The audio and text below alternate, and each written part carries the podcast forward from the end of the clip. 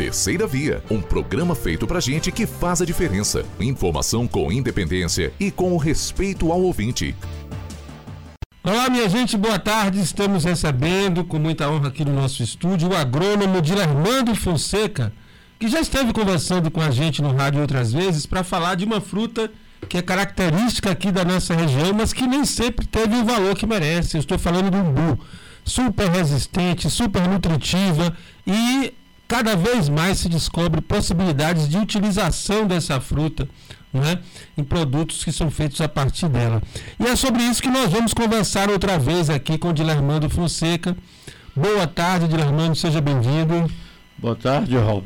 Nós estamos aqui mais uma vez né, para falar sobre o umbuzeiro, que é de uma importância tão grande aqui para o Nordeste, e também falar da minha satisfação né, que quando eu comecei isso há 12 anos, né, aqui na região, falando sobre umbu, eu estava pregando no deserto. Né, Literalmente. Gente, isso, muita gente né, até ria, como plantar umbu e tal, mas a gente já tinha ideia, né, já tinha o conhecimento de que essa fruteira é especial, que dentre né, os umbuzeiros nativos existiam aqueles né, chamados fora de série, aqueles pontos fora da curva entendeu? Com um bus de tamanho. Quer dizer, não é nada de manipulação genética, de enxerto, nada disso. Não, é a própria fruta natural. Que é selecionada, é diferente. Isso é seleção.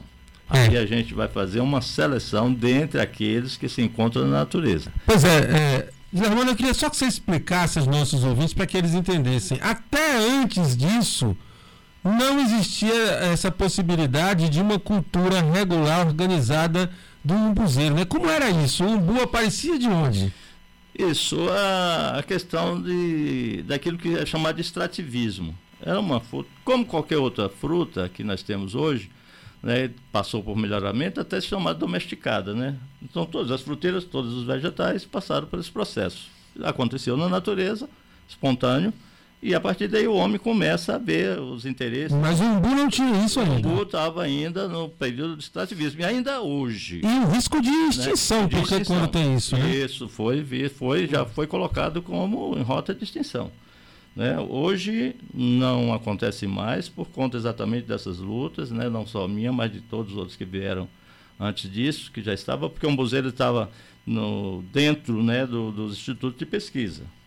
Isso há muito tempo. Agora, botar a boca no trombone, trazer né, e sonhar como eu sonhei de ter né, como planta cultivada, e hoje o que nós estamos vendo aí em todo o Nordeste, movimentos aqui e ali. Agora, em todo o Nordeste, não é isso? Agora, recentemente, aí na UESB, a EPAMIG, né, a conceituada revista dentro da área de, da, da agronomia, dedicou toda uma edição ao umbuzeiro, né? Foi, teve lançamento aqui agora na UESP, com um grande sucesso.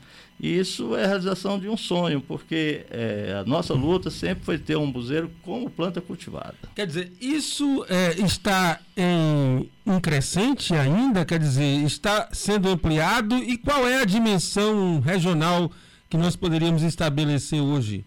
quantitativamente? Está crescente, né?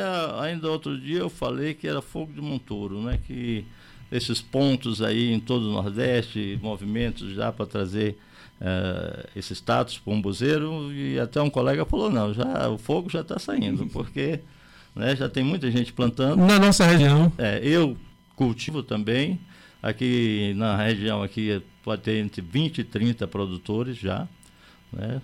Você já provou Sim.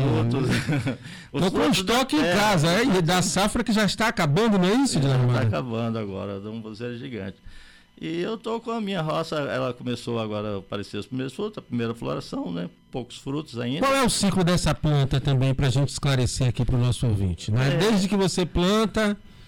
É, para se plantar, né, como nós estamos fazendo, a muda leva um ano para ser feita, porque a gente tem que pegar a semente do umbu comum, né? Ela vai ser colocada a germinar e depois transferidas para a sacola, se já não foi colocada semente na sacola, e faz-se o enxerto.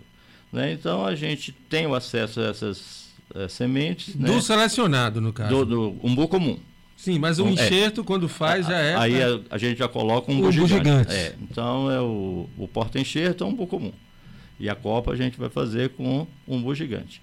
Então, em junho, julho, agosto é o período propício para se fazer nessa enxertia. Pode ser feito em qualquer período do ano, mas o, o mais indicado. O mais indicado é no meio do ano, aí vai haver a brotação, se em 15, 20 dias já começa a brotação. Né? Agora, se a pessoa tiver água, ela já pode colocar direto no solo. Se não, espera-se né, o período das águas, o período dizer, regime de chuva. Ele obedece mais ao período da chuva do que ao ciclo das estações. Ou seja, pode ter uma safra com período de chuva aqui e outra lá mais para cima, diferente, não é isso? Isso, lá no período mais da Paraíba. Não é como o café, por exemplo, é. que é sempre naquela época, nem cana. É uma coisa que pode mudar. É, lá o regime de chuva é um pouco mais tarde, né? o inverno lá.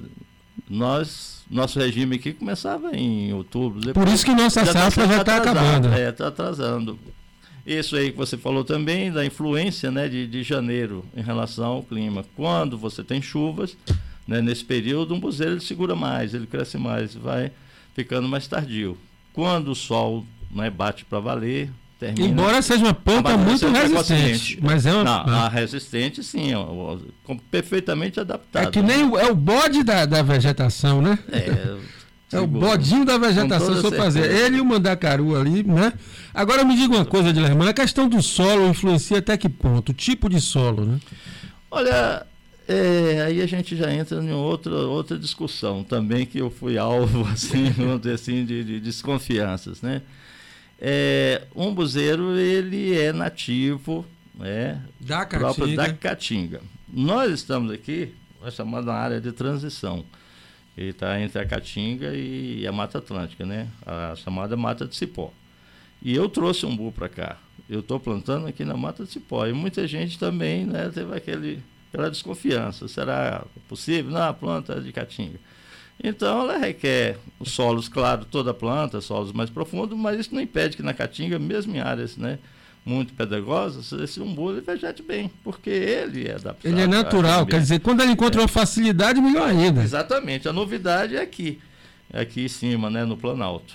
E isso, né, eu estou já colhendo os primeiros frutos, o desenvolvimento está muito bom, e é mais uma quebra de paradigma, eu acredito que sim. Dilermano, é, eu tenho ficado impressionado, e você sempre me mantém informado sobre isso, com a diversidade de produtos que já estão começando a ser gerados a partir da fruta do umbu, não é? Quer dizer, é, isso está despertando para uma produção secundária, que é a, a, a manufatura do produto, agrega valor ao Exatamente. produto. Exatamente. Eu arrisco a dizer a você que esses produtos processados do umbu chegou primeiro à Europa do que no mercado brasileiro. Né? Se você for fazer uma pesquisa, você vai ver que a Copper Cook, né, a cooperativa lá de Curaçao, Uauá, né, eles já estavam é a história do pra... santo de casa mesmo. Né? Exatamente, já estavam mandando para a Áustria, para E França. esses produtos são o que hoje? Assim? Você podia citar alguns para a gente aqui? Nossa, tem de tudo. Tem, tem de, o doce, de cor, é o doce de corte, a geleia, né, o sorvete, ah, o carro-chefe, que, que é a umbuzada, né? e ele entra em receitas outras né, de, de empada. Uh, Fala-se em 48 tipos de, de aproveitamento. De aproveitamento. Tem outras questões assim que ninguém imagina. O picles, né? o picles com a raiz novinha. Então a, a semente é colocada germinar exatamente para ter um 120 dias vai formar né, essa batata, o xilopódio do umbuzeiro, o pessoal chama de batata, em torno assim do tamanho de uma cenourinha. E o pessoal aqui da cooperativa de, de, de, de Manuel Vitorino, eles começaram a fazer o picles. E é uma delícia com essa, com essa característica. Né? Agora, é... Muito, então é novidade. Hum. E esses produtos também não estão fáceis ainda para o consumidor, né? É uma coisa que também está em evolução. Isso, eles já estão colocando no mercado nacional, né? Como eu falei, chegou primeiro na Europa, depois agora as redes lá do, do sul do país, algumas já, já compram da Copper Cook. Né? Aqui já teve vendendo aqui na antiga Cesta do Povo, antes de acabar, alguma coisa chegou, mas encontra-se já no mercado aqui. Está mais fácil encontrar no sul do país e na Europa do que aqui mesmo.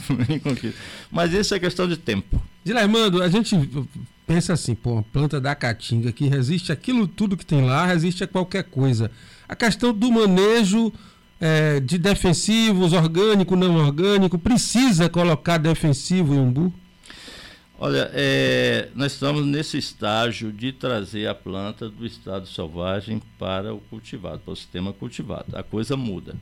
Tá? Ela se torna mais vulnerável. É, exatamente. Quando lá na natureza ele está misturado com outras plantas. O próprio né? ambiente regula. Regula. E essas plantas lá já sobreviveram, de alguma forma, apresentaram alguma resistência, né? Que elas permaneceram. Estão fortalecidas pelo histórico genético delas. Exatamente. E o ambiente, a mistura e ninguém sabe quantas plantas não conseguiram desenvolver para cada uma que chegou naquele estágio que hoje a gente vai lá no mato pegar. Né? Cultivar. Quando você traz a planta agora para o plantio massal, né, onde você traz e vai plantar muitas plantas com né, proximidade dentro de um espaçamento requerido, obviamente agora a Vão praga, a, a doença, né, vai começar a chegar. Aí é, nós estamos num processo de estudo da planta, né? De, de, de, de observação. De observação, estudo de pesquisas, todos estão de olho nisso. Mas fatalmente isso vai acontecer. O que eu posso te dizer é que na natureza que a gente observa, né, é, como praga, assim, principalmente, é o cupim, que a gente observa o no cupim tronco. no tronco. É, tem uma planta parasita também, classificada genericamente como erva de passarinho, que tem matado muito um buzeiro. Isso lá na natureza. Né? Então, o cupim, a, a formiga, pouco. Né? Mas é muito visual isso aí, não é muito fácil de identificar Muito fácil de identificar. Né? No plantio cultivado, agora resta o produtor ele ficar atento né, de estar tá acompanhando, como qualquer cultura, né, a presença diária, acompanhando a roça, vendo a evolução e o aparecimento de, de pragas, e que vai dizer. Nós não temos indicativo hoje, né, por se tratar de uma planta selvagem, ainda não né, requerida. O estudo não está completo? Não, não existe. Está né? em andamento. É. Vamos esperar acontecer primeiro essas pragas para depois o Instituto de Pesquisa ter indicação. Então a gente não tem nenhum defensivo, nada indicado para umbu. Olha né? que maravilha. Agora, como ele é parente da, da, da manga, né, bem próximo, uhum. é, e de outras plantas do, do gênero Spondias, a gente tem como indicativo, né?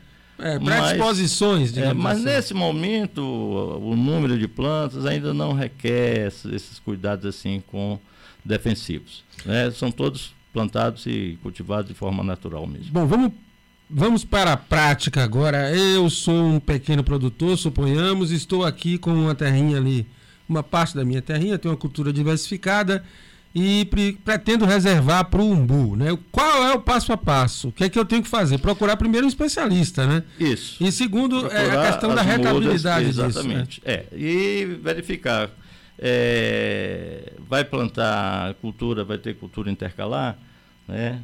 Então isso é importante, porque o umbuzeiro ele vai chegar no, vamos dizer assim, no estágio comercial a partir do sétimo, oitavo ano. É mais né? ou menos como uma planta de eucalipto quando ela está pronta. Então é. a pessoa não vai ocupar a, a, terra, ela não vai. Sete né? anos. Sete anos à espera. É interessante, vai valer a pena, mas claro, se ela puder né, durante esse período ter um outro ganho, um outro rendimento com culturas intercalares, terra. é interessante. O que é que Aí, você sugeriria? O espaçamento 10 por 10, né, que pode ser o 12 por 12, de acordo com... Você né, sugeriria o que entre os umbuzeiros? Dentre onde ele vai plantar. Né, em primeiro lugar, vai ser aqui no Planalto, vai ser na, na Caatinga, então a cultura que ele já, já tem o costume, pode ser o andu, pode ser o feijão, o milho, né? Então tudo isso pode ser. Uma mandiocazinha a, a, a, a palma, a mandioca, a palma também pode ser, agora desde que não esteja muito próximo né, da, da, da planta, ser um espaçamento maior. Né, já existem trabalhos que é, foram feitos que percebeu-se que a raiz da palma estava roubando a água da batata Aquela do umbu. bicha é danada, né? Não é à toa que quando você corta, sai água. Isso. Então, é, essas culturas todas podem ser né, Intercaladas. Não, pode ser intercalado, desde que não seja perenes, né? Qualquer uma temporária assim pode ser colocado. E ele vai procurar é, publicações, internet, aqui tem, tem um serviço, muito, como tem, é que faz? Inclusive, agora a referência, né, passa a ser a Bíblia do Umbuzeiro, essa revista da EPAMIG. Tá? Bastante completa, né, foi um resumo de todo o trabalho que foi feito durante os últimos tempos, né, somente da Embrapa, Zapatsa, né, Cruz das Almas também tem alguma coisa.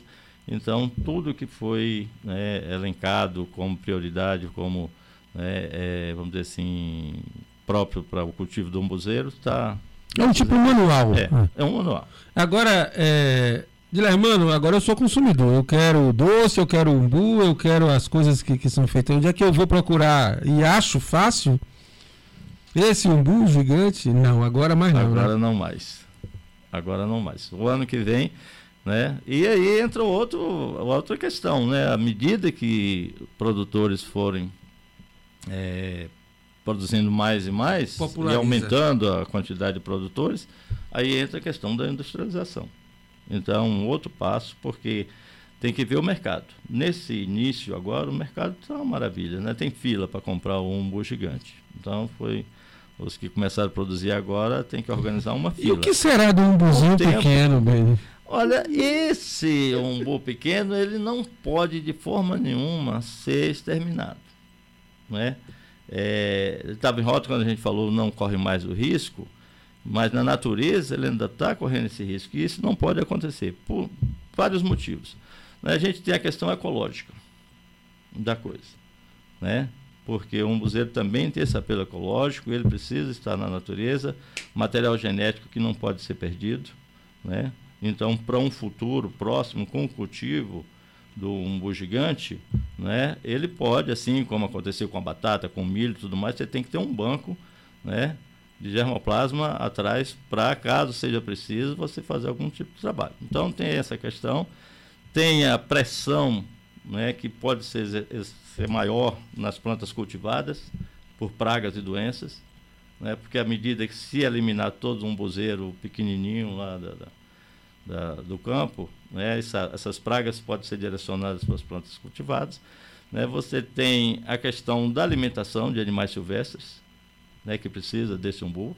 E eles fazem a semeadura de outras coisas, né? Exatamente. De outras plantas, né? então, não pode, por conta de ter uma seleção, né, esquecer que essas plantas elas vão ter, sempre tiveram, né, vamos dizer assim, um, um valor comercial, né, pode até ser redirecionado, mas sempre vai ter, inclusive para a indústria também como sempre teve. É, e para a indústria ninguém vai saber a diferença no final se um umbu é gigante ou se um umbu é pequeno, né? É pequeno. O, doce está com gosto de umbu. Umbu, com é certeza. isso. Ô, Beni, muito obrigado mais uma vez pela sua atenção aqui com a gente, sempre atencioso quando a gente precisa falar sobre esse assunto. A gente está sempre falando na safra e na entre safra, né? A gente está aqui conversando porque nosso nosso ideal aqui, no, nossa intenção é, é promover as coisas do bem, não é? Isso é uma iniciativa realmente muito interessante. Sempre que você precisar, nós estaremos aqui. Eu que sou consumidor do umbu gigante, posso falar duplamente como entrevistador e como consumidor do umbu.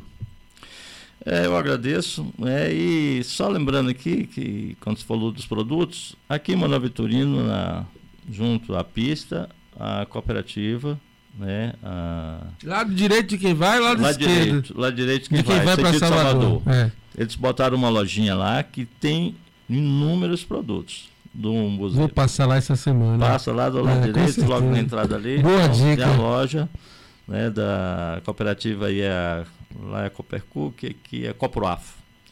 Então a cooperativa Coproafo, né, bastante interessante, eles botaram essa loja e produtos de alta qualidade. E eu agradeço, né, estão as ordens para daqui mais alguns anos ou alguns meses a gente alguns trazer meses, mais notícias, é. mais notícias sobre, né, somente o processamento, de tentar alcançar o mercado do sul do país, né, industrializar. Então tem um leque imenso, tem um campo enorme para quem deseja cultivar o umbuzeiro gigante. E um dia desse a gente vai na plantação para fazer um vídeo, para tirar umas fotos também para mostrar para o pessoal aqui. Perfeito. Viu?